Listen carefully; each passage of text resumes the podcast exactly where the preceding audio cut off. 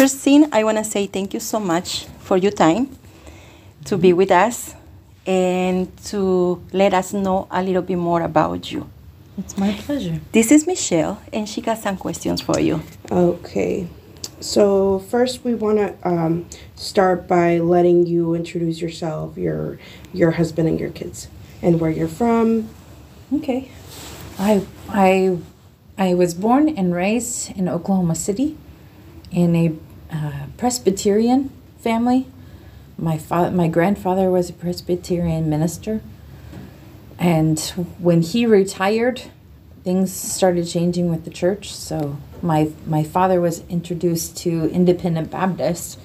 So we came to Independent Baptist Church and things were so different. But I um, my father got saved and I followed him down the aisle and I went to a Christian school that was um, attached to the church and I learned what to say and what to wear and what to do and I I guess you could say I conformed not to the world, but I conformed to the church. Mm-hmm. And I learned what what a Christian is supposed to do without having Christianity in my heart. So when I was in junior high, I learned how to witness to someone. I learned the Bible verses, but the Holy Spirit was dealing in my heart the whole time that I wasn't a Christian. So I trusted Christ as my Savior in junior high um, and then surrendered to Africa my senior year of high school. And I met my husband my junior year of high school. He came to to be in the school. He was born into a, a navy, a military family. He was born in Spain when his dad was in the navy in Spain. His dad got saved in Spain came back here to Bible college and went back to work with the missionary that led him to the Lord in Spain. And he worked around with military churches in Spain and Italy and in Germany for many years before his dad came and pastored in Missouri for a few years. When his dad went back on the on the deputation trail to go to Africa, my husband was going to be a senior, so he came to the school where I was. And that's where we met.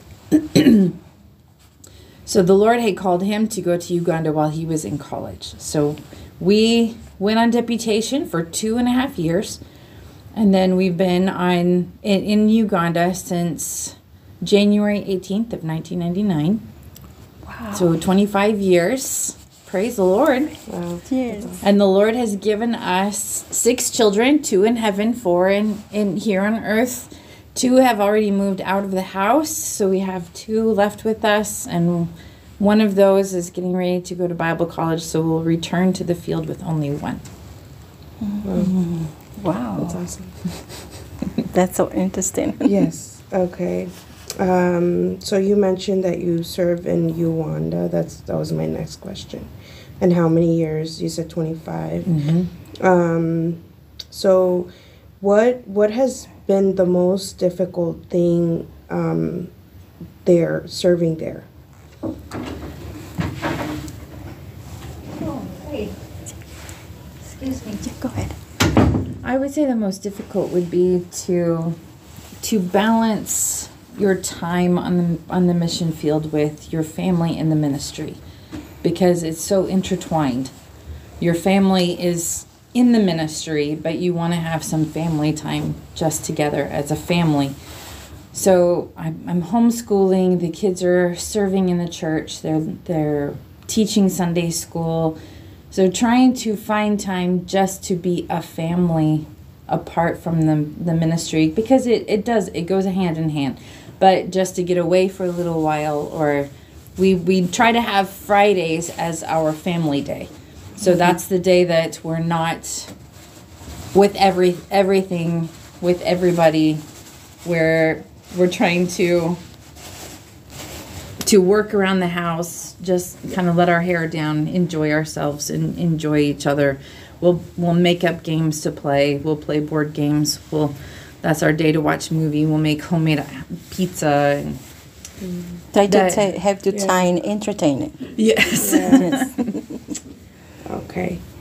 Um, which is your favorite verse, uh, Bible verse, and why?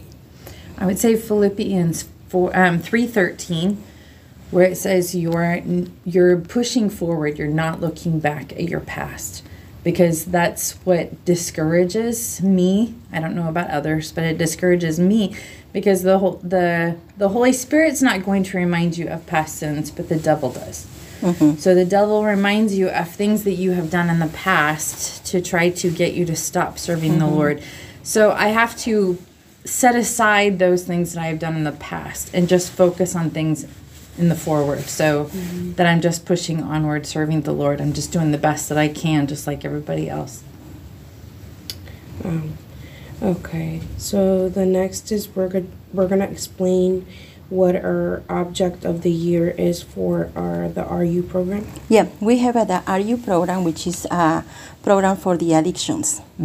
And there is a, a Miss Vicky is the one who is in charge to give a lesson to the ladies in that group.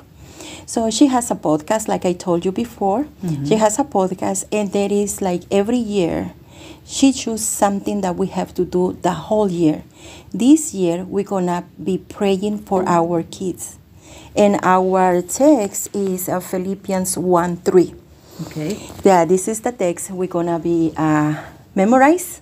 The first thing is memorize and try to you know practice what that the verse says. You know, when you remember, then then we pray for them. Good. And then we remember our kids every day, all the time, right? yes. So we're gonna be praying for them all the time.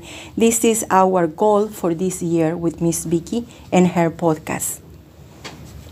Okay, so our last thing is um, basically not a question, but um, what would be your best um, advice um, about the importance of praying for our kids? Um, I think that's the best Yeah. I can. Yes. That's, Okay. Yes, Yes. that's good. Praying for your kids is very, very important. I've I've been praying for my kids since the day they were born. I know that I'm not a perfect parent. I'm going to continue to make mistakes. And one of the things that is hard as a parent is when I make mistakes against my my children, I may think that my my daughter has done something and I punish her and then I find out later that it was my son. Then I have to go back to my daughter and apologize and let her know, I'm very sorry, mom's not perfect. I thought it was you. But like other parents, you think, well, I'm the parent. I shouldn't have to apologize to my parent, my my kids. But how are my kids going to understand that they have to apologize to their friend when they've done something wrong mm-hmm. if I am not the example of apologizing when I'm wrong? So I I make sure that I am a good example to them to the best of my ability and I make sure I pray for them every day that the the Lord would help them to stay faithful. But also start praying at the very beginning for their future mate. Because even though they're very small, it's going to be years, but those years go by way too fast. Mm-hmm. And you don't want to wait until the very last to pray that that they would keep themselves for the one that God has for them. You want them to miss some of the mistakes that we as a parent have made. Yes. We don't want them to make the same mistake. But instead of having to keep telling them the sins that we have done, we just pray that the Lord would keep them from the wrong influences, from the wrong friends. Lord, I'm not with them 24 hours a day. So when I'm not with them, please help them to remember what the things that we've talked about, the things that they've heard in Sunday school, the verses that they've learned, so that they can make their wise decisions of maybe it's a good friend of theirs that is pressuring them to do something that is wrong but they have to stand up for themselves. Mom and dad is not there to make the decision for them. Mm-hmm. So you just pray every day just like in in Job. Job was he making sacrifices praying that his children wouldn't in their in their downtime in their frivolity that they wouldn't forget the lord and that is what we should do as parents all the time is that we should just mm-hmm. pray that our kids would stay faithful okay Oh, thank you so much. That's That is a really really good good advice. Yes. Really good advice. Yes. Yes. My baby is 18 years old, mm-hmm. but I pray for her a lot. I do mm-hmm. pray for her a lot. Yeah. Thank you so, Okay. so much. Yes, Thank, thank you, you. so You're much. And like she said, you know, this is an honor to have you over here in our church. You've honored me by having me on the podcast. No, because yeah, you know it's like we see missionaries and we go like oh what are they doing over there? You know this is the first time my husband say that when uh, we have uh, two girls and when my first girls my husband go like she's gonna get married with some crazy one gonna go to africa. What are we gonna do? And we so we go like well if you is the god will we don't have to do anything, right? But now you see you are in Uganda. Oh my mm-hmm. God, that is really far away from here. Yes. It is really far away. So thank you so much. Thank you so much for what you're doing over there.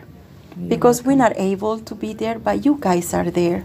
You're thank welcome. you. Thank you so much. It's a really honor to have you with us. Thank you. You're welcome.